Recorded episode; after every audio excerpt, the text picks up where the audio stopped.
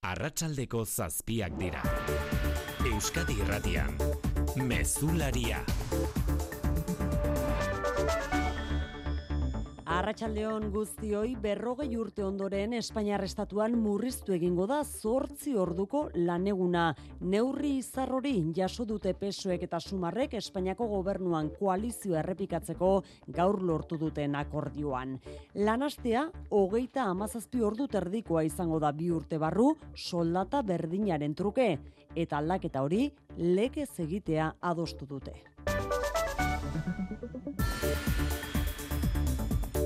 Lanastearen murrizketarekin batera aitatasun eta amatasun baimenak hogei astera luzatu nahi dira legealdian zehar. Itxaron zerrendak legez murriztu osasun zerbitzuetan.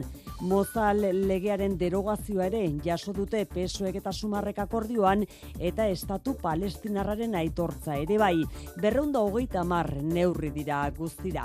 Ikusteko dagoena da posible ote den akordioa alderdi abertzaleekin ere lortzea. Momentuz aldapa gora jarri da bidea, investidura blokeatzeren alde bozkatu baitute Puigdemont buru duen Konsell de la Republikaren, de la Republikaren jarraitzaileek. Etxera etorrita, jaurlaritzak onartu du datorren urterako aurrekontua. Pertsonak, planeta, oparotasuna eta autogobernua. Apostu sendoa dira Euskadiko bizi kalitatea bermatzeko eta hobetzeko haren garapen ekonomikoa eta enpleguaren sorrera sustatzeko. Ama bost mila milioi euroko aurrekontua izango da euneko bost koma lau azita. Lau eurotik iru gastu sozialera bideratzea aurrikusi du jaurlaritzak eta berreuna mila euro gehiago bideratuka zaizkie osakidetzari eta hezkuntza saiari. Aurrekontua onartzeko ez du arazorik izango jaurlaritzak jeltzale eta sozialisten gehiengoari esker hala ere bilera erronda hasiko du gainerako alderdiekin bi aste barru.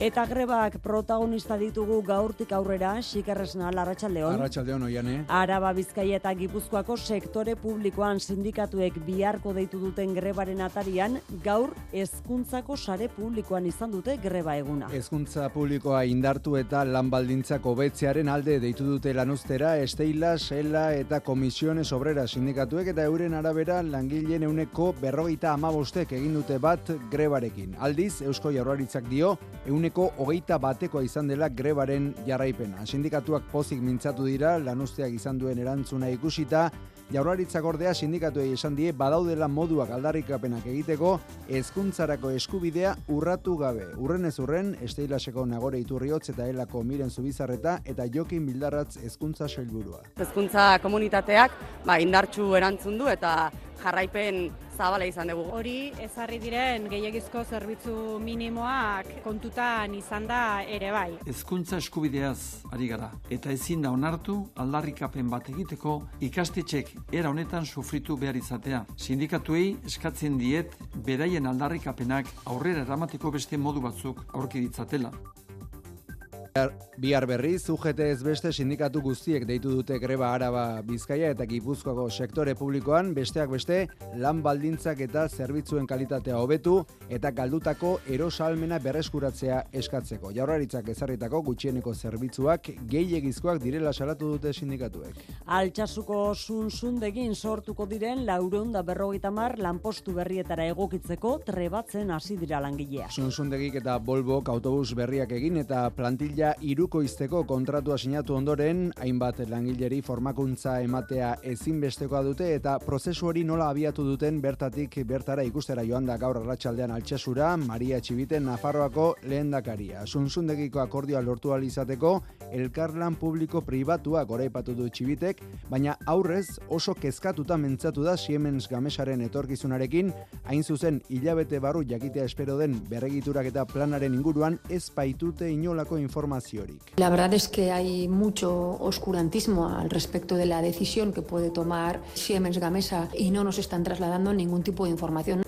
Gazan zazpireundi gora Palestina arrilditu azken orduotan Israelgo armadak aldi berean amaitzen ari dira laguntza humanitarioa emateko baliabideak. Nazio batun erakundeko UNRWA, errefusiatu palestinarrei laguntza emateko agentziako hartarazi duenez, erregaia berehala lortu ezean, bihar bertan geldiarazi egin beharko dute Gazan laguntza emateko martxan jarria duten operazioa. Hain zuzen, laguntza humanitarioa Gazara iritsi alizateko, bere alako zuetena eskatu du Antonio Guterres nazio batuen erakundeko idazkari nagusiak uneotan elkartuta dagoen segurtasun kontseiluaren bileran. The people of Gaza needs continuous aid delivery I reiterate my appeal for an immediate humanitarian ceasefire. Israelek beraldetik Emmanuel Macron Frantziako presidentearen babesa jaso du gaur Tel Aviven eta bertan Estatu Islamikoaren kontrako koalizioak jamasen aurka ere borroka dezala proposatu du Macronek. Kiroletan berriz, Lisboara begira gaude errealak Benficari egingo dio aurre txapeldunen ligan bi ordu barru eta zale txuri urdinak festa giroan ari dira futbol zela iragerturatzen.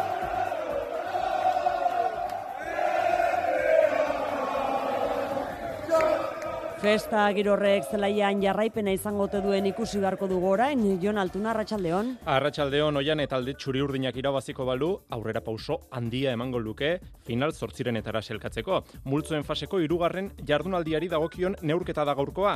Realak lau puntu dauzka. Benficak ez dauka punturik.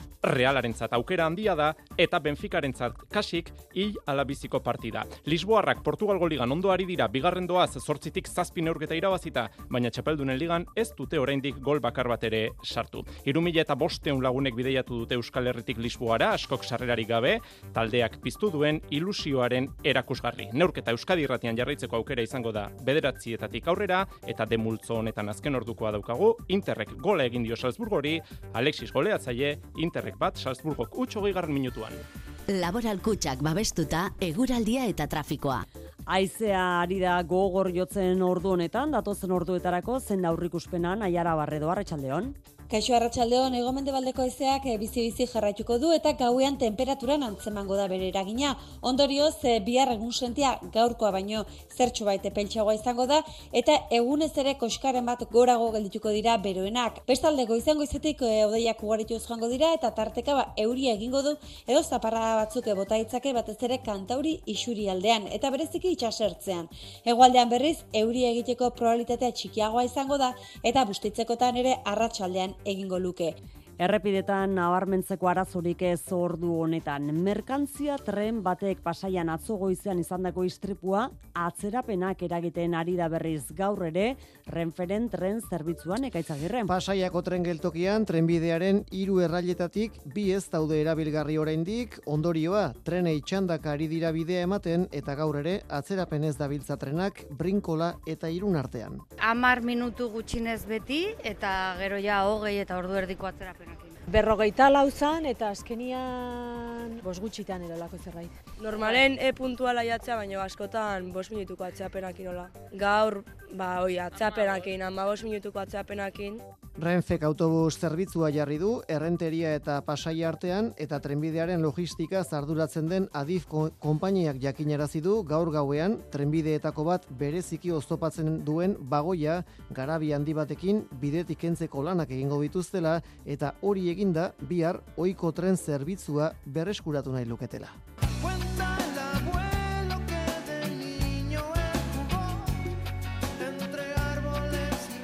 Donde jugarán los niños galdera hori jarri zion mana talde mexikarrak bere ibilbideko hirugarren albumari lurraren ondamendiari erreferentzia egiteko. Hogeita marrurte pasadira arrezkeroztik eta ingurumenari buruzko kezka zabalduz joan da tarte horretan ere planeta osoan.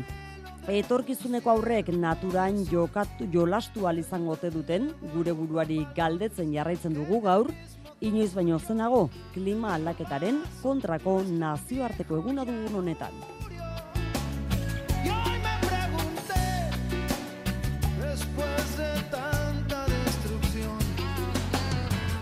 Arratxaldeko zazpiak eta bederatzen minutu, teknikan eta errealizazioan xante gurrutxaga eta bainat ibargutxi.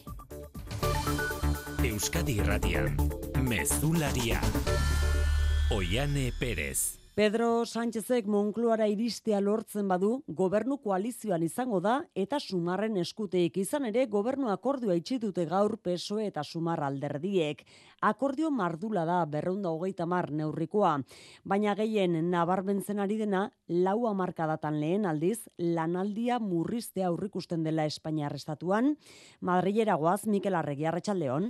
Kaixo, Arratxaldeon bai, PSOE eta sumar ziur azaldu dira behin koalizio programa adostuta datozen lau urtetarako gobernua egingo dutela esaterako orduan bizikidetza, politika aurrerakoiak eta egonkortasuna ardatz izango dituen gobernu bat Pedro Sánchez eta Yolanda Díazen esanetan. Este acuerdo es para todos los españoles y españolas. Este acuerdo no es ni del PSOE ni de Sumar, es vuestro. Gobernu itunak berreun dagoita mar neurri aurre ikusten ditu, beraien artean zer esan handiena eman duena, bi urte, bi urte barrurako lanastea, hogeita mazazpi ordu terditan utzi nahi dutela, honez gain, peso eta sumarrek, aurreko legealdiko saiakeraren ostean, moza legea erreformatzeko asuma dute, banketxe eta enpresa elektrikoen zerga mantentzeko, eta aur jaio berrien gurasoentzako berriz, baimenak amasei astetik hogeira igo nahi dituzte. Bi aldeek gainera, Palestinako estatua aitortzea ere, gobernu programan sartzea erabaki dute, naiz eta Saharari inongo aipamenik egin ez dioten Yolanda Diazekin konplizitatea erakutsi eta gero gaur Sánchezek zera gogoratu du este gobierno de coalición progresista al cual le daban dos días. Gobernu aurrerako jari bi, bi egun eman zizkiotela, lau urte egin dituztela Monkloan eta beste legealdi baterako indarra dutela orain. Behin sumarrekin akordioa itxita, pesoeren asmoa, gainontzeko alderdiekin akordioak banaka banaka iztea da, investidura azaroko bigarren astean aurrera teratzeko. Patronalak gogor kritikatu du akordioa esanaz kaltegarria izango dela bereziki enpresa txiki eta ertainentzat. Gainera, elkarrizketa sozialari bizkar ematen diola salatu du. Ela sindikatuaren berriz Euskal Langileen ikuspuntutik akordioa mozkeratu da eta estatu mailako sindikatuentzat ona da akordioa UGTek zehaztu du hori bai, hogeita amabost orduko lanastea dela azken helburua sisto iturriaga goitia. COE, CEPIME eta ATA patronaleko arbidez kritikatu dute akordioa esanez eragin kaltegarri izango duela enpresentzat eta bereziki enpresa txiki eta hartainentzat. Patronalaren esanetan lanaldi murrizketa sektore sektore eta enpresa enpresa aztertu behar da, kasuan kasu dauden aukerak aintzat hartuta. Alaber, salatu du akordioak bizkar eman diola elkarrezketa sozialari eta boteretik eskuartzeko borondate argia erakusten duela. Sindikatuei dagokienez, elakadirazi du posgarria dela lanaldi aldi murrizketa ez da gai bihurtzea, baina erantzi du sinesgarritasun gutxi aitortzen diola akordioari lan erreformarekin gertatu zena ikusita. Horrekin batera nabarmendu du Euskal Herrian lanaldi murrizketa handiagoa behar dela. Peio igeregi negoziazio kolektiboko arduraduna. Egindan proposamenarekin eragingo die langile batzuei, bereziki merkataritza alorrean dauden emakumeei, baina milak eta milaka langile akordio horretatik kanpo geratuko dira, Espainiako langileen lan baldintzak hemengoak baino okerragoak dielako eta guri gustuko litzeguke hemen erabaki izatea lan limursketa garrantzitsuagoak langilei eskin izateko. Baikorragoa, Estatu Espainiarako sindikatuen valorazioa. Unai sordo, Komisiones Obrera sindikatuko idazkari nagusiak adirazi du, onura ugari dituela lanaldi murrizketak. Nos parece bueno en términos de generación de empleo, nos parece bueno en términos de mejora de la productividad de las empresas, UGTren iritziz ere, bide honetik doa neurria, baina azken helburua hogeita orduko lanasteak izan behar du.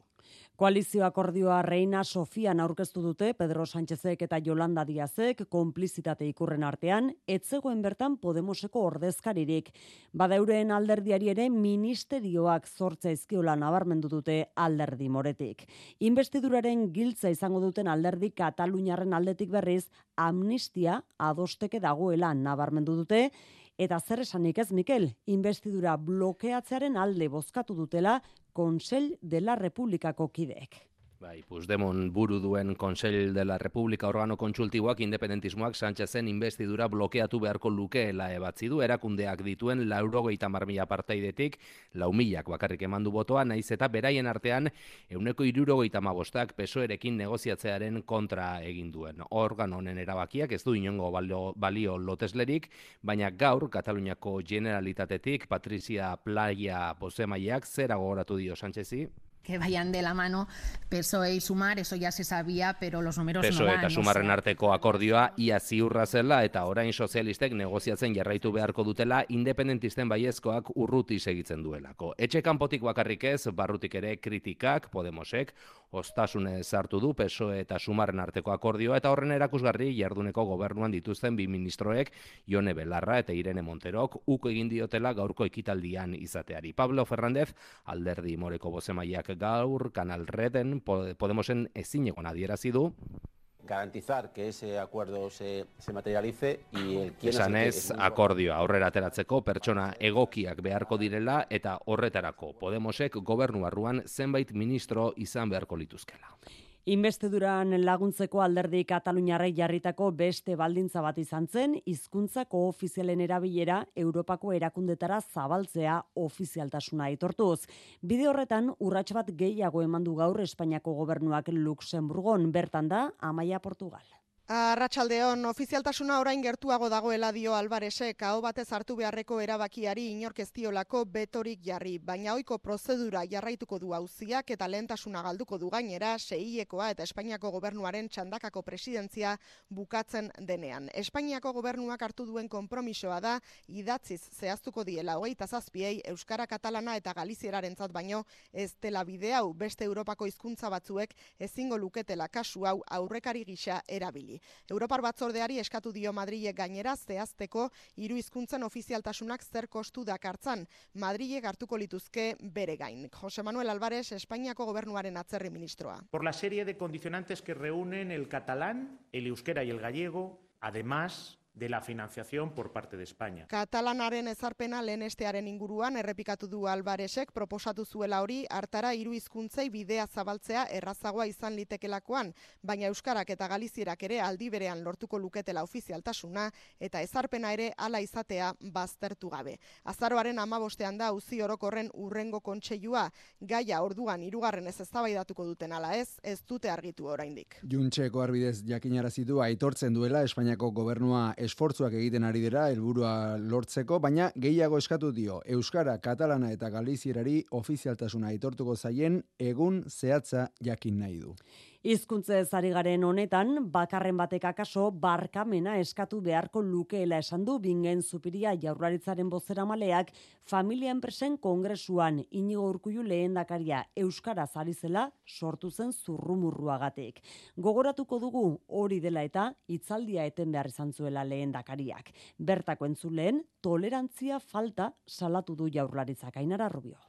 Bi hizkuntza ofizial dituen erkidego batean alako jarrerek tolerantzia falta erakusten dutela esan du bai bingen zupiria bozera maileak jaurlaritzaren irizpidea bi hizkuntzetan aritzea dela eta gai honen inguruan Espainian dagoen giro gaiztotuari leporatu dio gertatutakoa. Tolerantzia handiagoa beharko litzatekeela ekitaldi publikoetan gure erkidegoan hizkuntza ofizial biak erabiltzen direnean. Lotuko nuke e, Espainian dagoen giro naziarekin eta zenbait okitan gaztelaniaz gainera ofizial diren beste hizkuntza ofizialen inguruan dagoen hainbat itxusikeriarekin. Ezin egon adieraziz kexa formalik ez du aurkeztu inigo urkullu lehendakariak, baina akaso norbaitek barkamena eskatu beharko duela uste duzu piriak. Gogoratu urkullu kitzaldia euskaraz hasi eta gutxira, eztulak eta zurrumurruak aiendu ziren eta hauek isildu arte hitzaldia eten zuen. Antzeko pasartea bizi izan zuen bezperan foro berean, Juan Maria Aburto Bilboko alkateak euskaraz hitz egitearekin bat, zarata hasi zen nagusitzen. Arduratsuak izatea eskatzen dienik inbertsio funtsei. Nahi duzun munduan pentsatu zinbertitu. Laboral kutxe inbertsio funtsekin, ikeke jasangarritasun irizpidez inberti ditzakezu zure aurrezkiak, galdetu gertuen duzun bulegoan. Laboral kutxa, bada beste modu bat. Informazio liburuxka eta inbertitzailearen zako funtsezko datuen agiria bulegoetan laboralkutxa.eusen eta CNMV-en. Baskopen Industri, hemen da Euskal Industria adimendunaren topaketa, azaruaren amairuan eta malauan beken, gorde zure tokia baskopenindustri.espri.eusen. Eusko Jaurlaritza, Euskadi, Auzolana.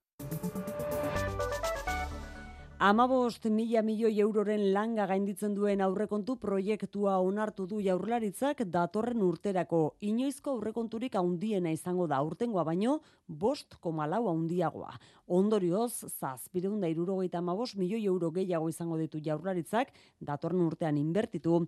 Eta gastatzeko gazteizen asun arozena.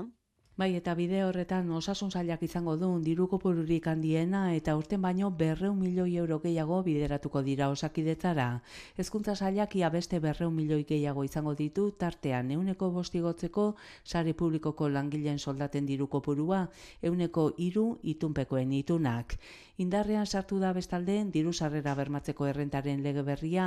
Nabarmen handituko da hortaz horretara bideratutako dirutza. Eta emantzipatzen lagunduko zaie 15.000 gazteri Pedro Azpiazu ekonomia eta ogasun zaiburua apostu sendoa dira Euskadiko bizi kalitatea bermatzeko eta hobetzeko haren garapen ekonomikoa eta enpleguaren sorrera sustatzeko. Inbertsio publikorako 2.000 milioi euro, berrikuntzan legealdiko lehenengo urtetik euneko hogeita maikako igoera eta bestalde amarre eurotik ia lau langile publikoen soldatetan erabiliko da, euneko biko soldata igoera izango dute. Orain aurrekontu proiektua legebiltzarraren esku geratuko da. Badakit, Ez dela erraza urte honetan babesak lortzea, baina konfidantza dut guztio jakingo dugula mailan egoten. Azaroan hartuko ditu oposizioko alderdiak Pedro Azpiazuk eta abenduaren hogeita bian onartuko da behin betiko proiektua legebiltzarrean. Euskal Autonomia Erkidegoko sektore publiko osoan deitutako grebaren bezperan. Unibertsitatez kanpoko hezkuntza publikoan deitu dute gaurko lanuztea, ela esteilas eta komisiones obreras sindikatuek lan baldintzak hobetzea eskatzeko. Lab eta UGT sindikatuek ez dute batekin gaurko deialdiarekin. Langileen euneko berrogeita mabostek egindu bat grebarekin sindikatu deitzaien esanetan, euneko hogeita batak hezkuntza saiaren arabera ekaitzagirre. Erantzunarekin pozik sindikatu deitzaileak eta oso kritiko hezkuntza sailarekin ezarritako gutxieneko zerbitzuak gehiegizkoak izan direla diote eta salatu negoziatzeko borondaterik ez duela hezkuntza sailak. Esteilaseko nagore iturriotz eta elako miren zubizar eta urren ez urren.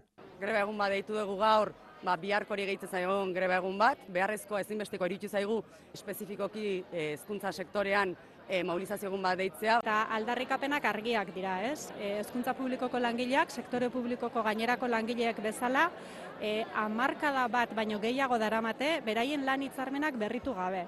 Jokein bildarratz, hezkuntza sailburuaren esanetan aldiz, zigor berezia dira familientzat eta hezkuntzarentzat gaurkoa eta biharkoa bezalako greba deialdiak. Greba hau deitzera eraman dituzten arrazoien inguruan, utzi dazue esaten zur eta lur uzten nautela. Ez da errez ulertzen, iazko maiatzean akordioa sinatu ondoren, orain sindikatuek esatea ez dugula sare publikoaren alde egiten.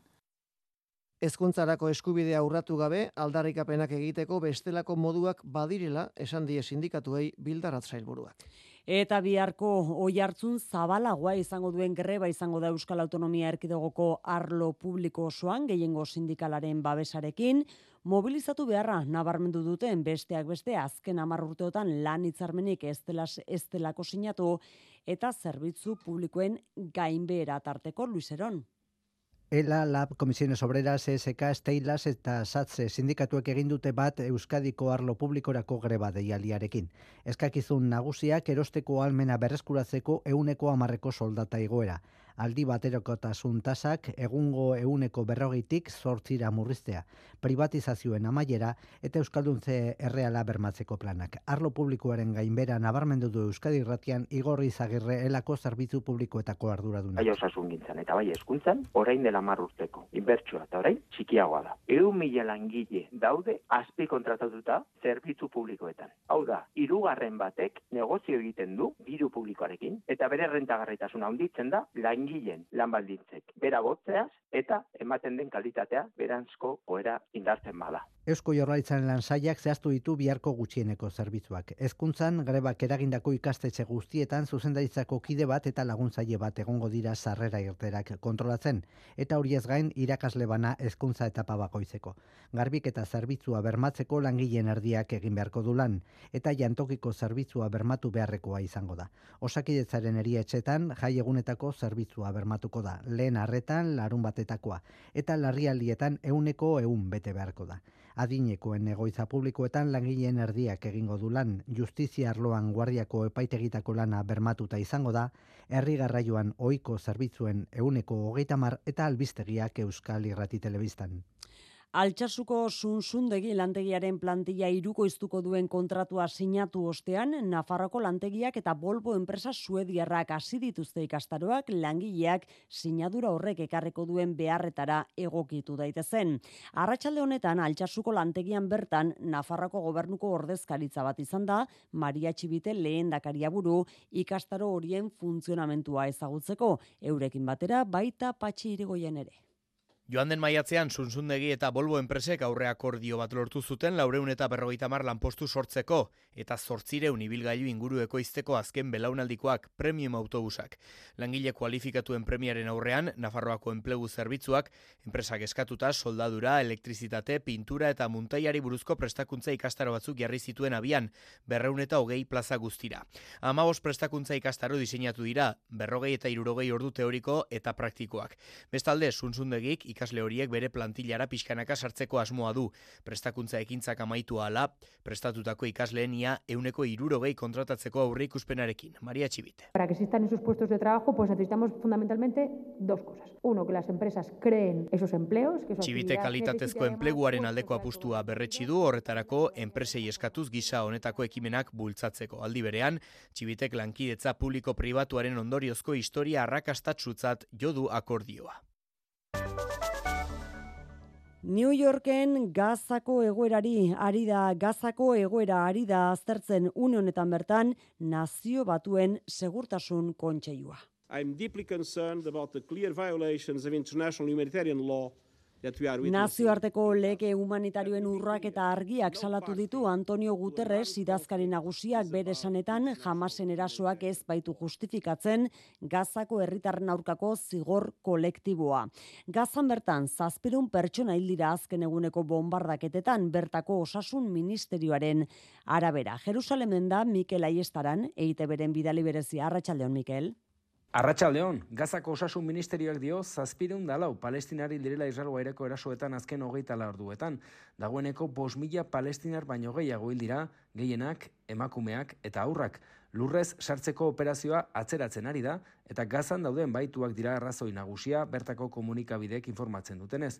Jamasek askatutako adineko azken bi emakume beren familiekin elkartu dira. Katar izan da beste behin ere bitartekari nagusia. Politika mailan Emmanuel Macron Frantziako presidentea Tel Aviven egonda eta Netanyaurekin bildu ondoren proposatu du ISISen aurka borrokatzeko sortu zen koalizioa jamasen aurka ere borrokatzea. Mendebaldetik erabateko babesa jasu du Netanyahu orain arte, baina etxean lehen ministroari leporatzen diote urrian zazpian gertatutako segurtasuna katxa. Hiru egunez oso tantaka bada ere gazara laguntza humanitarioa sartu ondoren gaur Rafako pasabidea ez dute zabaldu. Honen bestez nazio batuen erakundeak borroken eten humanitarioa eskatu du laguntza gehiago eta modu jarraituan iritsi dadin. Euskadi Irratiari egindako adierazpenetan bereziki kezkatuta azaldu zaigu erregai faltarekin Raquel Martí, errefuxiatu palestinarren ardura duen UNRWA agentziaren Espainiako zuzendaria. Eri etxek eta ura gatz gabetzeko instalakuntzetarako ezinbestekoa baita que necesitamos aproximadamente unos 100 camiones de Egunero eun kamioi erregai behar ditugu eta ez da bat ere sartu. Israelek ez du uzten. Egunero amabos mila litro behar ditugu gure lan egiteko eta okindegiak eta erietxeak hornitzeko. Baita ura gaz gabetzeko instalazioak ere ur edangarria lortu alizateko. para poder tener agua potable. Israelen eguneko argazki nagusia Jotxebe Philip Schiz jamasek baituta izan duen laurogeita bost urteko emakumearena da. Talde islamistak bart askatu ondoren, prentxaurreko eman du ospitaleko atarian landerri zagirre. Itxura zoraindik ahul eta gurpildu naulkian eserita alabak egin dizkio ingelesera itzultzaielanak hasierako unea infernua izan zela dirazido, baiketaren momentuan bertan makila batekin kolpeak ere eman zizkiotela, baina behin gazara heldutakoan tratua ona izan dela.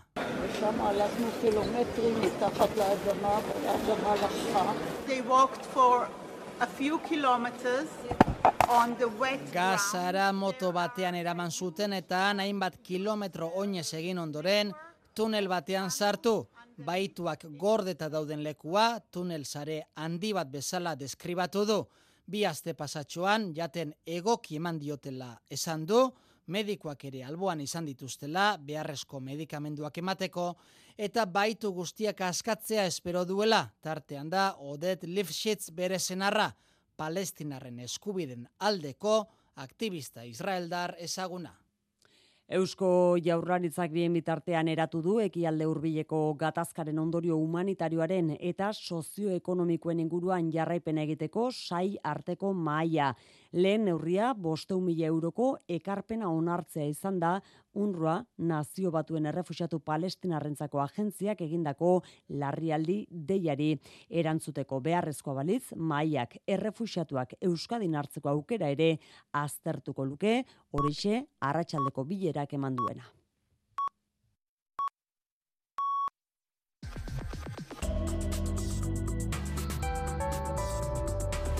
Euskadi irratian, eguraldia eta trafikoa. Errepidetan ez da nabarmentzeko arazorik ordu honetan, segurtasun saiaren arabera, aizea gogorrari da jotzen eta hala izango da datuzen orduetan ere, Euskalmet. Ego mendebaldeko ezeak eh, bizi-bizi jarraituko du eta gauean temperaturan antzemango da bere eragina. Ondorioz, e, bihar egun sentia gaurkoa baino zertxo baite peltsagoa izango da eta egunez ere koskaren bat gorago geldituko dira beroenak. Bestalde goizango izetik e, odeiak ugaritu joango dira eta tarteka ba, euria egingo du edo zaparra batzuk bota itzake batez ere kantauri isuri aldean eta bereziki itxasertzean. Egoaldean berriz, euria egiteko probabilitatea txikiagoa izango da eta bustitzekotan ere arratsaldean egingo luke. Mezularia, gertukoak. Nafarroan turismo eta ostalaritza enpresetako elkarteak abian jarri du txakurrak tabernazen jatetxeetan sartzen duzteko kanpaina. Gaur egun foru erkideguan hogeita zazpi ostalaritza gune daude txakurrak edo beste maskotak sartzeko aukera eskaintzen dutenak. Pet friendly zikilua dute horiek, baina geroz eta txakur gehiago daudela ikusita elkartetik kopuru hori igotzea dute helburua Aitor Perez. Estatuko datuen arabera hiru familiatik batek txakurra du eta turismoaren ikuspuntutik datu horri ezin zaio muzin egin turismoa eta ostalaritza enpresetako elkartearen iritziz. Horregatik maskotak taberna zen jatetxeetan hartzeko apustu garbia egiten dute. Joan den abenduan onartutako dekretu berri batek ostalariaren esku uzten du animaliak sar daitezken ala ez erabakitzea. Ordutik hogeita zazpi kafe, taberna eta jatetxe kurratxe eman eta beti ere baldintza batzuk beteta txakurrak edo beste maskota batzuk sartzeko aukera eskaintzen dute. Que ningún caso pueden subir a las barras o a las superficies de las mesas. Ana Beriain elkarteko kideak oinarrizko baldintzak azaldu ditu besteak beste barretan eta mailetan ez igotzea, beti lotute egotea edota langileekin kontaktu fisikorik ez izatea. Hortik aurrera ostalari bakoitzak beste baldintza batzuk ere jarditzakela adierazi du. Maskotak taberna, hotel edo jatetxetan sartzea normaltasunez ikusi behar dela diote. Natalia Ekai taberna baten jabea da eta benduaz geroztik animaliak onartzen ditu. Yo también te puedo decir que por mi experiencia no hemos tenido ningún conflicto. Ordutik inungo arazorik ez dutela esan dio eta behin bakarrik bezero batekin izandako iskanbila aipatu du bere kasuan gainera txakurrentzako menuak ere prestatzen dituela azaldu du. Bizkaian abian dira erandio eta barakaldo lotuko dituen All Iron zubia eraikitzeko lanak. Zubi berria eraldaketa hundien ikurra izango dela nabarmendu du Elisabete Etxanobe aldu nagusiak lehen harria jartzeko ekitaldian. Izan ere itxasadarraren bi ertzak oinez eta bizikletaz lotzeko aukera eskainiko du. Janire geren nabarrena. Eskerraldeko lehen siderurgia enpresa sortu zen gunean hasi dira bai eraikitzen lurraldearen iragana eta etorkizuna lotuko dituen zubi mugikorra. Diseinua vanguardistarekin Bizkaiak bultzatu asmo duen mugikortasun osasungarri eta jasangarriaren adibide argia izango da. Izan ere, erandio eta barakaldo itxasadarraren bi hartzak oinez eta bizikletas lotzeko aukera eskainiko du Elisabete Etxanobe aldu nagusian. 2008 batean, Bizkaiko foro aldundiak, zubi hau eta eskuineko ertzeko bulebarra eraikitzeko proposamena egin eban. Bi proiektu horiek elkarren osagarri dira eta itxasaderreren bi ertzetan bizidiren pertsona guztien bizikalitatea hobetuko dute. Olairon zubiak laureunda irurogei metroko luzera izango du eta urpean amabi zutoin izango ditu azpiegitura eusten estu ontzi txikien navigazioa ostopatuko, ala ere ontzi handiak igarotzeko astean bitan irekitzea aurre ikusten da. Komplexutasun tekniko handiko zubia, bizkaiko eraldaketa handien ikur bilakatzea aurre ikusten da. Hogeita bos milioi terdi inbertituko ditu aldundiak eta lanak hogeita amar hilabetez luzatuko dira. Udazkena aurrera doan honetan, gaur jakin dugun bestea, aurten ez dutela iratiko eski estazioa zabalduko. Azken urteetako elur faltak datu ikeragarriak utzi ditu, azken hiru denboraldietan, amaika egunetan bakarrik iriki ahal izan dituzte pistak. Eguraldiaren joerak beste irtenbiderik ez diela utzi, adierazi diote estazioko arduradunek aitorri. Klima aldaketa mantxo mantxo somatzen da, mantxo baina etengabe eta ondorioak ere heltzen dira gurera. Zuberoan, mila eta irureun metroko garaieran dago idatiko eski estazioa inguru paregabea eta garai batean negu txuriak izaten zituena. Gaur egun ordea, erabat aldatu dira gauzak, geroz eta elur gutxiago egiten du, eta irati inguruko mendiak txuritzen direnean elurrak oso gutxi irauten du. Josi Arrosa garai eski estazioko arduradunak argi esan du, dagoenego ezin dutela eskiatzeko aukera eskaini elhur ez duz hain luzaz egoiten. Badiziga aize han itxiatin eta gogorduz guentako hartako ez proposatzia skidefonen aktivitate. Azken hiru denboraldien artean amaika eski egun besterik ez dituzte izan eta horrek estazio isteko erabaki hartzera eraman dituela kontatu digu. Mila bederatzerun eta irurogeita zortzian sortu zen eta urte batzuetara telesila bat jartzeko alegina ere egin bazuten ere, ekimen horrek ez zuen arrakastarik izan. Orain ireupen eski ere alde batera gelditu behar izan da. Eskia baztertuta eskainiko duten aukera bakarra raketekin irteerak egitearena izango da. Kultura leioa. Guggenheim Museoak bere film bideogelaren bitartez bideo artearen disiplinako munduko ahotsak ekartzen dizkigu. Oraingo honetan Marin Ugonie Frantziarra da gonbidatua. Nazioarteko eraskusketa askotan egondakoa aro kapitalista modernoa izan ohi da bere obra kritikoaren erdigunea. Iker Zabala.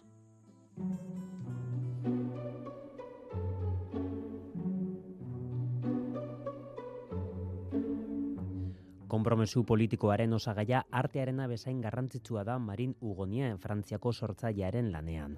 Hala bere landa txostenak obran Midou Report mila bederatzerun deirurogeita mabiko txostena dago iturburuan. Ana López de Munain guen komunikazio taldeko kidea da instalazio berezia hartzen du Marino Goninen artisten hiru artelan. Erakusketaren pieza nagusiak larre txostena izenekoak klima aldaketari buzko gogoeta egiten du. Dokumentu horretan iragartzen ziren lurraren baliabideen mugari gabeko esplotazioaren e, kaltegarriak nola baita ordun. Aitzaki hori hartzen du Marino Gonierrek bere pieza egiteko. Eta erreferente agerikoa dauka, Claude Monet margolari impresionistaren nenufareak eta subi japoniarra kuadroa bir sortzen baita. Artista Giberniko lorategi famatuetan filmatu zuen eta kamera urmalearen eh, erdian kokatu zuen arratzean. Monet pintoriaren paisaia irudikatzeko. Kasu honetan, ezoizko perspektiba baten bila. Film etenik bateko toma da, baina momentu batean lenteak entzen du kamaratatik, ba ikusten da, ba nolabait pelikula ingurunearen eraginpean jartzen da. Bigarren bideo osagarriaren izenburua da, desira ez da gauza handia, baina hala ere, Bernini eskultorearen hermafrodita lotan marmolesko piezako detaileak zeharkatzen dituen grabaketa da.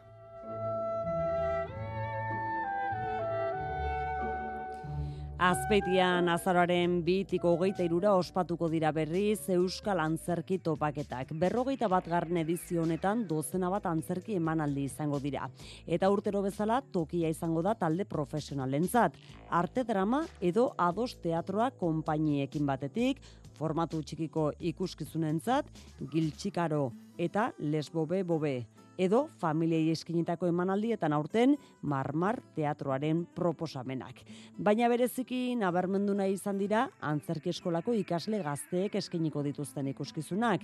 Gazteak taula gainean gazteentzat antzerkia egiten honek antzokietara publiko berria erakartzeko balioko duelakoan. Mailu Driozola. Euskaraz egiten den antzerkiarentzat plaza garrantzitsua da azpeitiko antzerki topaketena. Dozena bat antzeslan eskainiko dira eta indar berezia jarri dute gaztetxoengan.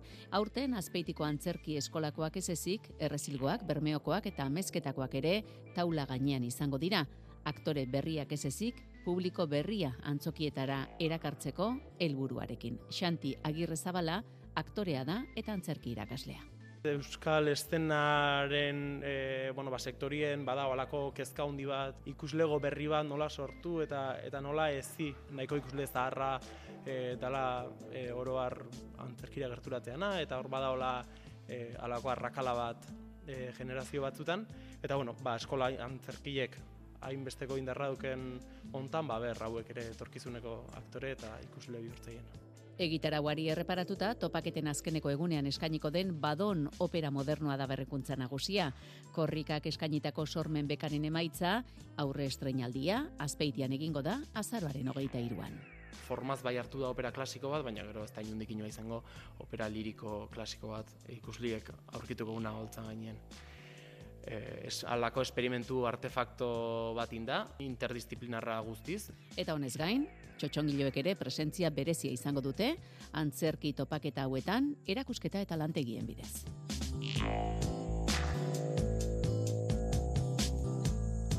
Zortziak hogi gutxi, Jon Altuna, Arratxaldeon. Arratxaldeon, jane. Lisboan girua bero-bero ordu honetan, realaren partida hasi zain. Bai hori da, talde txuri urdinak gaur aukera galanta dauka, irabaziko balu aurrera pauso handia emango lukeelako final zortzirenetara selkatzeko, baina Benficaren kontrako partida, euren etxean, daluz estadioan, jokatu egin behar da.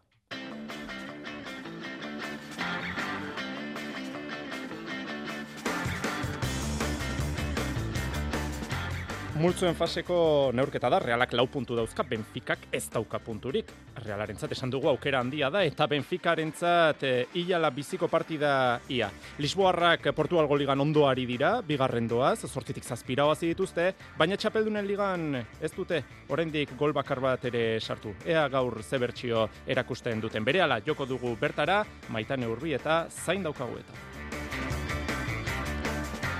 de multzo honetan aldira iritsi berria da partida, Interrek, Milango Interrek eh, bat eta huts e, irabazten ari zaio, Milango Inter bat eta huts irabazten ari zaio Salzburgori lehen zatian, Alexisek sartu du neurketako gol bakarra osasunak egun dau iru urte bete ditu gaur, baina ez du ondo ospatzerik izan. Tximi Abilak, Ruben Peñak, Mojikak eta Juan Cruzek min hartu dute taxoaren. Atletiken berriz, inigo San Milan, Emirates taldeko fisiologoa izana, atletikeko errendimendu arduradun berria da. Pilotan lauterdiko txapelketan material aukerak eta egin dute bermeon jakak eta eskurdiak. Ilala biziko partida da, irabazten duenak final aurrekoetan altunaren kontra jokatuko du. Galtzen duena etxera joango da. Tentsio handia aurre ikusten dute protagonistek, baina alakoak gustura jokatzen direla itortu dute gaurko material aukeraketan. Zesta puntan erabakita geratu da Winter Series Laboral Kutsa Torneoko zortzigarren eta azken bikote partaidea. Arbek eta Manzik lortu dute azken txapela, bart, eh, azken txartela barka bart eh, Zumaian, Proam txapelketa irabazita. Eta saskibaloian bihar Europarekin itzordua daukate, bai lointek Gernika Bizkaiak eta baita surne Bilbao basketek ere. Baskonian, Peñarroia entrenatzaileak karguan segitzen du orengoz, eta talde gazteiztarrak Carlin Jones, joko antolatzaile, ego sudandarra fitxadezake datozen orduetan.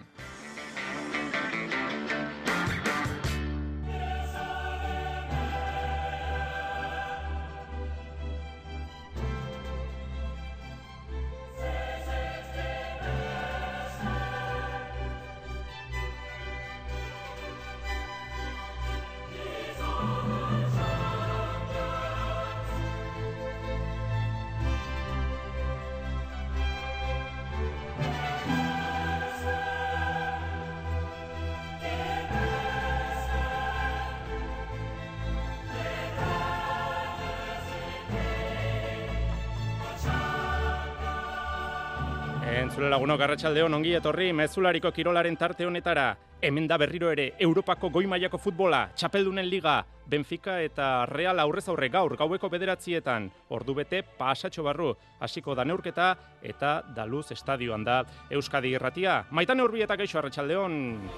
Jon Altuna, kaixo, arratsaldeon. Multzoen faseko irugarren jardunaldiari dagokion partida da gaurkoa, aurrez interren kontra etxean berdinduta eta Salzburg hori Austrian irabazita, lau puntu ditu realak de multzoan, gaur beste iru puntu eskuratzea, aurrera pauso ikaragarria, ematea litzateke final sortzirenetara selkatzeko maitane. Bai, zalantzarik gabe, egia da ez litzatekeela erabaki horra izango, eh? oraindik ere, ba, bederatzi puntu geratuko liratekelako jokoan, Baina bai, urratsa litzateke eta bide horretan baia kontrario bat gutxiago izango luke realak izan ere, ba Benfica apenas aukerari gabe geratuko litzateke. Baina txuri urdinek ez dute kontu horietaz aritu nahi, ez diraia matematiketan eh, murgildu nahi, partidaz partida joan nahi dute, eta zentzorretan ba gaurkoa da garrantzitsuena. Benfica talde historikoa da, Europan eskarmentu izugarria duena pentsaion, txapeldunen ligako azken amalau ekitaldietatik amairu hartu du parte eta pasaren denboraldian ba final laurdenetaraino iritsi zen e, talde hau. Eta eta etxean jokatzen du hemen Daluz estadioan zaleen eh, babesa izango du eta ziur gaude gogotik estutuko dutela. Roger Smithen e, amaikakoan ohikoak diren hiru jokalari zalantza dira. Une batetik bestera argituko da ba Di Maria ba edota Kokchuk jokatzeko moduan izango ote diren. Aipatu dugu Benfica eskarmentua duela. Era honetako partidetan Hala eta guztiz ere, realaren helburua jon, iru puntuekin etxera, de multzoko lider bezala iristea da.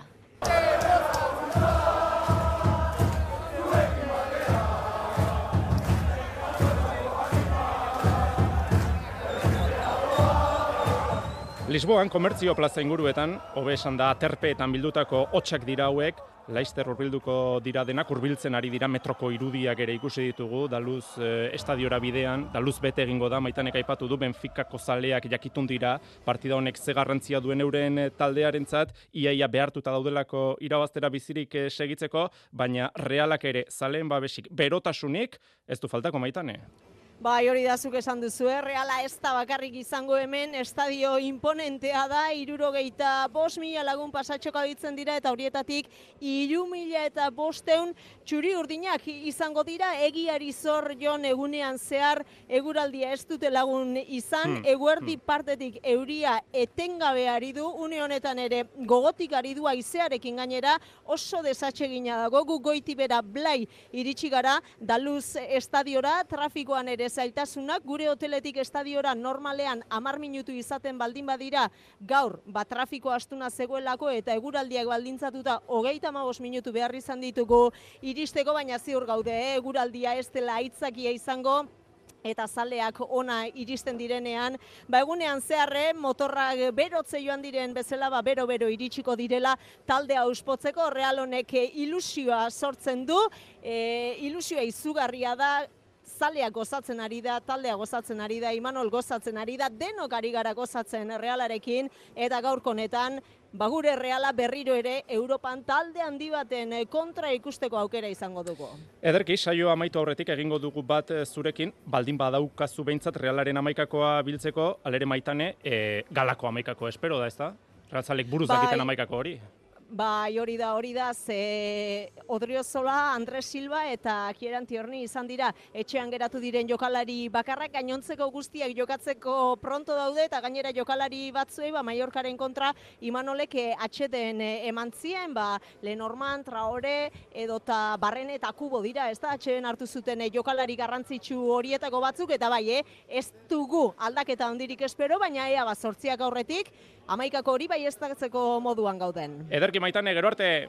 Gero arte. Protagonistak entzuteko ordua da orain. Azteko, Imanol Alguazil, entrenatzailea. Benfica, nire ustez, izugarrizko talde dauka, izugarrizko jokalariakin, jokalariakin, izugarrizko esperintzia, entrena hori hon bat, klu handi bat, egia esan, ez da izango, baina, bueno, beti izateten bezala, bilarra saldu behar dau, ba, bueno, gure betiko e, kompetitibia e, handi hori, jakin da horrian, ba, talde handi bat egon gola. Beti esateten bezala, eske partidu guztietan, ba, momentuak izatea, no? Eta segurunik, berai bere momentuak izango ditue, gureak, eta bueno, e, guk momentu horiek aprobetxaten ditugu, ba, bueno, partida aurrateratzeko, baina, bueno, eske, oa indikan asko gehatzen da, Egia da, ba, bueno, guk e, abentaia daukagula, baina, bueno, eba, indika puntu asko gatzia. Eta Juana Larrañaga, Realeko kapitain oia eta Euskadi Irratiko adituaren iritzia ere bildu behar du. Benfica e, talde handia da, handien esango genuke, eta iruditzen zait e, horti jotzen duela, ez? Baina bestela jokoan da iruditzen zait arazoak arazo handiekin dabiltzela, zergatik ez dute asmatzen momentu honetan ez daude bate ondo, zailkapenean e, e, azkena daude, golik ez dute egin, egia da, Salzburgoren aurkapa gutxiokin iaia partido oso jokatu zutela, eta horre arazo handiek izan zituzten, baina Interren aurkako partido nahiko, nahiko eskasa izan zen. Ez eta batuz bakarrik aldu, Benficak e, ba, min, min, e, intermin asko dintzen benfikari, ez, eta arazo handiak izan zituen defensako lanean. Da, gaur ere, ausarta da, talde ausarta, aurrera egiten duena, e, beti presioa gora ematen duen horietakoa, baino e, atzean e, zalantza asko dauzka eta hori aprobetxatu zake realak. Realak lasaiago jokatuko du, presio gehiago benfika bera dauka, horre irabazi beharra dauka, derrigorrez nahi dut zaite hor goian zelkatzen nahi bali madu, eta hori realak aprobetxatu zake. Demultzoan uneotan jokoan da Inter eta Salzburgoren arteko neurketa Milanen, Alexisek eh, sartu du neurketako gol bakarra emeretzigarren minutuan, bigarren zatia hasi berritan, bat eta huts irabazten ari zaio Inter Salzburgori, eta selkapen virtual horretan Inter lider geneukak une honetan, zazpi punturekin, Reala bigarren lau punturekin, Salzburgo irugarren iru punturekin eta Benfica laugarren eta azken tokian punturik gabe. Txapeldunen ligan, jokoan baita ere ordu honetan Galatasaray eta Munitzeko Bayernen arteko neurketa, bana markagailuan, hemen ere bigarren zatia hasi berria da, koman eta ikardi izan dira goleatzaileak amultzoko partida honetan. Gaurko gainerako neurketa guztiak gaueko bederatzietan hasiko dira Realaren arekin batera. Amultzoan Manchester United Covenham, B multzoan Lens PSV eta Sevilla Arsenal eta C multzoan Braga Real Madrid eta Union Berlin Napoli. Txapeldunen Liga Euskadi Irratian. Gaur, Lisboatik zuzenean, Benfica Reala bederatzietatik aurrera. Zelaitik bertatik maitane urbieta.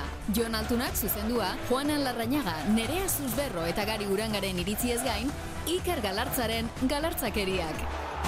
Batzen gaituen futbola Euskadi irratian. Futbol kontuekin jarraituta Reala une batez albo batera utzita osasunak gaur eunda irurte bete ditu, zorionak, klub gorritxoari, ospakizun egun hau dena den ez da alai alaia izan gorritxoentzat, beti zen kontra jokatuko du asteburuan eta gaur taxoaren egia esan partida hori prestatzen ari zirela gora bera dezente izan da. Juan Cruzek, Mojikak, Tximiabilak eta Ruben Peñak min hartu dute. Ikusi beharko da. Azkenean zenbaterainoko lesioak eh, dituzten. Eta atletiken staff teknikoan albistea.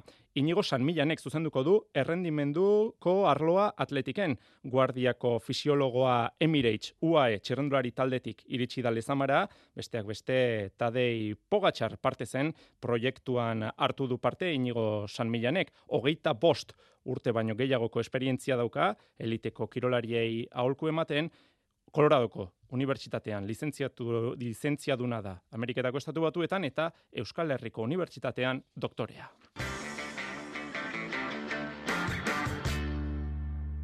Kirolez aldatuta, pilotan bermeoko hartza pilotalekuan material aukeraketa izan dugu gaur. Larun batean jokatuko dute ezkurdiak eta jakak lauterdiko txapelketako partida benetan garrantzitsu eta interesgarria. Ez da nolaneko partida, kanporaketa da. Irabazten duenak aurrera egingo du final aurrekoetara, galtzen duena etxera joango da, arritxu iribar. Ligaskako azken jardunaldira heldu, baina kanporaketa zuzena izango da datorren larun batean Bermeoko frontoian. Irabazten duena final aurrekoetara eta galtzen duena txapelketatik kanpo geldituko da. Eri jaka gaur material aukeratu aurretik entrenatu da eta berari eskatu diogu iritzia materialaz eta baita Bermeoko frontoia zere. Gala ondo ez, irutzait, iru pelota nahiko antzekok dila. E, salida gehi gabek eta azpitiken ibiltzeinak, bat dao, akaso pixkat, ba, bueno, potente xogoa do, rekorrido gehiago daukena, baina, baina bueno, material hona orokorren ez. Eta frontoia ere esan, ba, ba ondo ez, ja urte batzuk diemen jokatu gabe, eta, eta bueno, referentzi gehi gabe netorren, baina, bueno, entrenamentu bat ikia eukiete lekzion aurretiken, eta egia esan, ba, bueno, ondo ez, e, ikustea, ba, bueno, frontisa eta eskerpareta nahiko irregularrak diela, baina, bueno, biontzako kondiziok igualak die eta ber ba bueno, ba baino hobeto xogo moldatzen naizen arumaten. Jakak badaki eskurdiaren aurka zer egin behar duen gero, egin behar den hori egitea hortxe dago gakoa. Eri jaka. e, lehenik eta behin sakekin asko asmatu, eta gero e, eukiko juten aukera kerrematekok, ba, ba bai, bai asmatu, ez azkenen beak, ba bueno, askotan oso oso eroso sentitzea kontratakea jokauta, e, hor zabalen etxoin itxeizu eta asko erasateu eskubikin hartzeunen, eta bueno, e, asmatu, esan detena, asmatu da eukiko juten pelotazo garbitan, eta bueno, gero sufritzatu gatzanen, ba, ba, sufritzen jakin, eta eta behaire lana inazi, ba, ba tanto biteko. Jakak aurreko asteburuan ez zuen jokatu Joseba Eskurdiak Peio Etxeberriaren aurka jokatu zuen, galdu egin zuen, baina oso aurkari ezberdina izango du larun batean. Desberdina, azkenen barik limite asko jokatzeo, e, txapak asko aurkitzitu, Peio igual ritmoa jartzen da gehiago gehiago da, baina erabat ezberdina da, ez? Baina, bueno, e, ni nire itxen saiatu behar naiz, nire konzentratu, nire lanen zentratu, eta hoi nire ongit emalime eta aukerak izango ditut aurrea juteko, eta bueno. Hogeita bi eta emeretzi galdu zuen eskurdiak joan den asteburuan pelio etxeberriaren aurka ondorioak atera ditu, badaki zer falta izan zitzaio. Bueno, burua, nik uste garrantzitsuna burua. E, asiratik partidutik kanpo, e, asiran ezin kolokatu, dudu askokin, aurrea, atzea, eta pelotazo txar asko jo nituen ez da, behak emeritua izan zuen, ritmo ondia jarrezurako, baina frontizetik salida asko zuen da indezizio bil nintzen. Frontoian bertan, Bermeoko frontoian, jakak material aukerak eta aurretik entrenatu baldin badu, Joseba Eskurdiak behin material aukerak eta bukatutakoan entrenatu du. Eta maiten urbi eta hitz eske, bos minutu arratsaldeko zortzietarako izan ere labetik atera berria da Imanol Alguazien amaikakoa, maitane, ze albistea amaikako horretan? Ba, ez dagoela albisterik altuna esperotako amaikakoa galazkoa zelairatuko duela Imanolek Benficaren kontra txapeldunen ligako multzen fase honetan bigarren garaipena eskuratzeko helburuarekin. Alex Remirok zainduko du atea atzeko lerroan, traore zubeldia lenorman eta haien ikusiko ditugu. Zelai erdian, Zubimendi, Merino eta Braiz izango dira protagonistak, egaletan takekubok eta Ander Barrenetxeak jokatuko dute, eta horrealdean, erreferentzia, Mikel Oiartzabal izango da. Eskerrik asko maitan egero arte. Gero arte. Pilotari berriro heldu behar diogu, bihar hartolak eta peñak egingo dutelako material aukerak eta beotibarren finalerdietan zain dago peio etxe berria. Eta zesta puntan, finkatu dira Winter Series Eusko Label txapelketako bikote guztiak, Bart Zumaian Proam txapelketa irabazita, Arbek eta Manzik eskuratu dute azken txartela. Jonander de Laoz. Finkatu dute Euskolabel Winter Seriesa jokatuko duten bikoteen eh, kuadroa. Atzo erabaki zuten azken eh, bikotearen izena Zumaiako Proam txapelketaren finala jokatuta. Arbe eta Manzi selkatu dira Gernikako txapelketarako Kosme Agirre eta Bailo bizet eta utxe menderatuta. Amabost eta amabi lehen da bizikoa eta amabost eta amairu bigarrenean. Eh, Jokin arbe garailetako batek azaldu ditu finalaren nondik norakoak. Fizikoki oso partidu gorra, azkenengo tantu arte, bueno, burrukan da burrukan ibiligaz, eta azkenik guralde jauzia, lan non bat gero, eta eta oso guztoran Mikel da bisok. Eta, bueno, amendik orako dana, guretako sari, sari potolo bat da. Behin eurratxe eginda, arbek eta manzik onenekin batera jokatuko dute winterra. Orain artean armailetatik ikusi ondoren, txapelketan aritzea gauza ederra dela esan du aurrelariak. Ba, hori da, ez, e, bueno, pelotari, pelotari sentitzeko moduko txapelketa bada, jende asko aurrean jokatzen da, e, hause da gure binakako esate baten, eta oin arte ba, bueno, armaietatik e, txarreza bat eskutan dugu ikusi dugu, eta oin ba, desberdin e, biziko dugu, bai. E, ez da, ez da makala, ez da makala, gainera, bueno, meretximenduz ez, ba, izerdi bizkat bota bierri zen dugu horre goteko, eta, bueno, amendik orako dana, guretako sari, sari potolo bat da.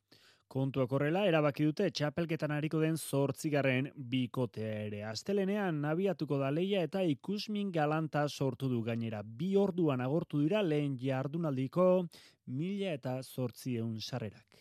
Eta azken txampan saskibaloia, lointek Gernika Bizkaiak, Eurokapeko partida dauka bihar malosten, Sosnowik, talde Poloniarraren kontra, lehenengoa galdu egin zuten, Montpellierren aurkakoa, ea bigarrenean zer egiteko gai diren bizkaitarrak. Iluntzeko sortzietan, hasiko da Sonsowinken kontrako partida, itziar aristimuño.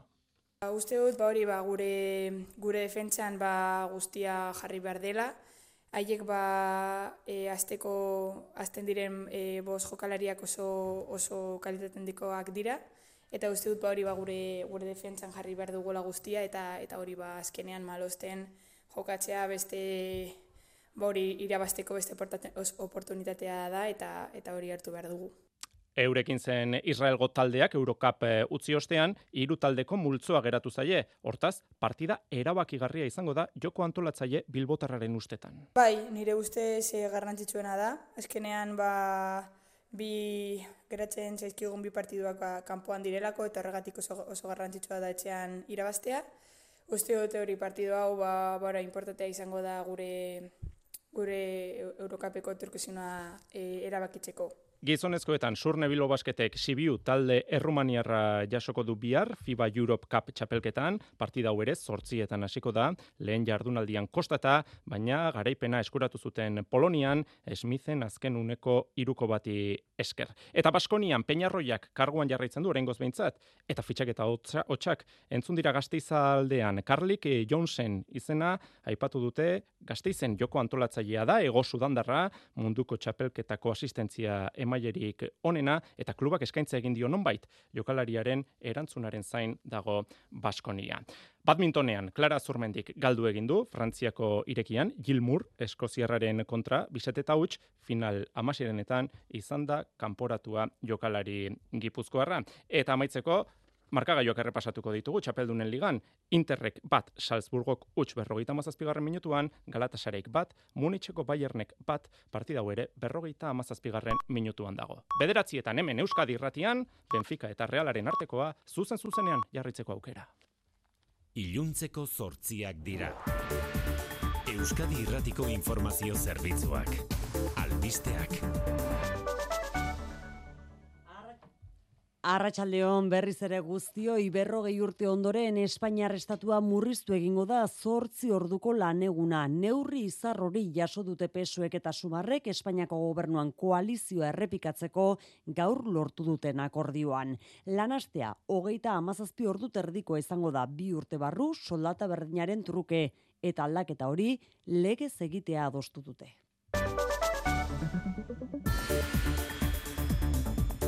Lanastearen murrizketarekin batera, aitatasun eta amatasun baimenak hogei astera luzatu nahi dira legealdian zehar. Itxaron zerrendak legez murriztu osasun zerbitzuetan. Mozal legearen baliogabetzea ere jaso dute, pesoek eta sumarrek euren akordioan, eta estatu palestinarranen aitortza ere bai. Berreunda hogeita mar neurri dira guztira. Ikusteko dagoena da, posible ote den akordioa alderdia abertzaleekin ere lortzea neurri hori horiek guztiak indarrean jarri izateko. Momentuz aldapa gora jarri da bidea, investidura blokeatzaren alde bozkatu baitute Puigdemont buru duen Konsel de la Republikaren jarraitzaileek. Etxera etorrita berriz, xikerresna larratxaldeon. Arratxaldeon, oian, eh? Jaurlaritzak onartu du datorren urterako aurrekontu proiektua.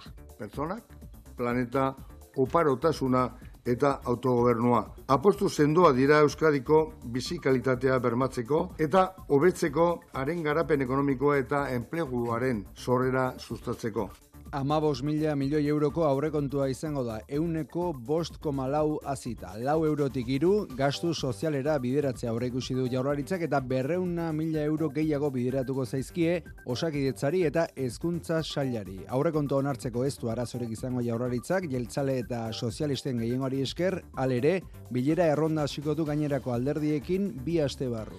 Araba Bizkaia eta Gipuzkoako sektore publikoan sindikatuek biharko deitu duten grebaren atarian, gaur hezkuntzako sare publikoan izan dute greba eguna. Hezkuntza publikoa indartu eta lan baldintzak hobetzearen alde deitu dute lanuztera Esteila Sela eta Komisione Sobrera sindikatuek eta euren arabera langileen euneko berrogeita amabostek egin dute bat grebarekin. Aldiz, Eusko Jaurlaritzak dio euneko hogeita batekoa izan dela grebaren jarraipena. Sindikatuak pozik mintzatu dira lanuzteak izan duen erantzuna ikusita, Jaurlaritzak ordea sindikatu esan die badaudela moduak aldarrikapenak egiteko hezkuntzarako eskubidea urratu gabe. Urren ez urren, esteilaseko nagore iturri eta elako miren zubizarreta eta joki mildarratz hezkuntza sailburua. Hezkuntza komunitateak ba, indartxu erantzun du eta jarraipen zabala izan dugu. Hori ezarri diren gehiagizko zerbitzu minimoak kontutan izan da ere bai. Hezkuntza eskubideaz ari gara eta ezin da onartu aldarrikapen bat egiteko ikastetxek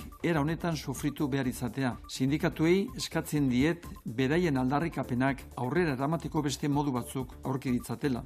Bihar berriz, UGT ez beste sindikatu guztiek deitu dute greba Araba, Bizkaia eta Gipuzkoako sektore publikoan. Besteak beste, lan baldintzak eta zerbitzuen kalitatea hobetu eta galdutako erosalmena berreskuratzea eskatzeko. Altxasuko sunzundegin sortuko diren laureun da berrogeita mar lanpostu berrietara egokitzeko trebatzen hasi dira langileak. Sunzundegik eta Volvok autobus berriak egin eta plantilla irukoizteko kontratua sinatu ondoren, hainbat langileri formakuntza ematea ezinbestekoa dute eta prozesu hori nola abiatu duten bertatik bertara ikustera joan da gaur arratsaldean altxasura Maria Txibite Nafarroako lehendakaria. Sunzundegiko akordioa lortu izateko elkarlan publiko pribatua goraipatu du Txibitek, baina aurrez oso kezkatuta mintzatu da Siemens Gamesaren etorkizunarekin, hain zuzen hilabete barru jakitea espero den berregiturak eta planaren inguruan ez baitute inolako informaziorik. La verdad es que hay mucho oscurantismo al respecto de la decisión que puede tomar Siemens Gamesa y no nos están trasladando ningún tipo de información. Gazan zazpireundi gora Palestina arrilditu azken orduotan Israelgo armadak aldi berean amaitzen ari dira laguntza humanitarioa emateko baliabidea. Nazio batuen erakundeko UNRWA, errefusiatu palestinarrei laguntza emateko agentziako hartarazi duenez, erregaia berehala lortu ezean, bihar bertan geldiarazi beharko dute Gazan laguntza emateko martxan jarria duten operazioa. Hain zuzen, laguntza humanitarioa Gazara iritsi alizateko, bere alako suetena eskatu du Antonio Guterres, nazio batuen erakundeko idazkari nagusiak, uneotan elkartuta dagoen segurtasun kontseiluaren bileran. The people of Gaza needs continuous aid delivery. I reiterate my appeal for an immediate humanitarian ceasefire. Israelek beraldetik Emmanuel Macron Frantziako presidentearen babesa jaso du gaur Tel Aviven eta bertan Estatu Islamikoaren kontrako koalizioak jamasen aurka ere borroka dezala proposatu du Macronek. Gertakarien atalean ertzaintzak lau pertsona atxilotu ditu Bizkaian pasaden abuztuan hartxandan agertu zen gorpuarekin zerukusia izan dezaketelakoa. Bilbon, Barakaldon eta Zaldibarren egin ditu lau atxiloketak eta beste pertsona bat ere ikertzen ari da ertzaintza. Joan den abuztuaren emeretzian aurkizu zuten hilotza bigaztek, hartxandako miramar jatetxea zegoen eraikin zaharrean. Gorpua zatikatuta eta erreta azaldu zen, eta itxuraz maletari sua eman zioten ara eraman zutenek, ikerketaren arabera hilketa beste leku batean gertatu baitzen. Trafikoan aipatzeko arazorik ez da ordu honetan, bai ordea loiun aizearen eraginez, ezin izan dute bertan lur hartu gutxienez bederatzi hegazkinek aizeak gogor jotzen jarraituko du datozen orduetan ere. Ego mendebaldeko ezeak bizi-bizi jarraituko du eta gauean temperaturan antzemango da bere eragina. Ondorioz, e, bihar egun sentia gaurkoa baino zertxo baite peltsagoa izango da eta egunez ere koskaren bat gorago geldituko dira beroenak. Bestalde goizan goizetik e, odeiak ugaritu joango dira eta tarteka ba, euria egingo du edo zaparra batzuk bota itzake batez ere kantauri isuri aldean eta bereziki itxasertzean. Hegoaldean berriz, euria egiteko probabilitatea txikiagoa izango da eta bustitzekotan ere arratsaldean egingo luke. Arratxaldeko zortziak eta 6 minutu besterik ez gure aldetik. Bihar funtzio publikoan deituta dagoen grebak eragina izango du etxe honetan ere. Gutxieneko zerbitzuetan, soilik albistegiak eskeniko ditu Euskadi irratiak. Bihar arte beraz, ondo izan.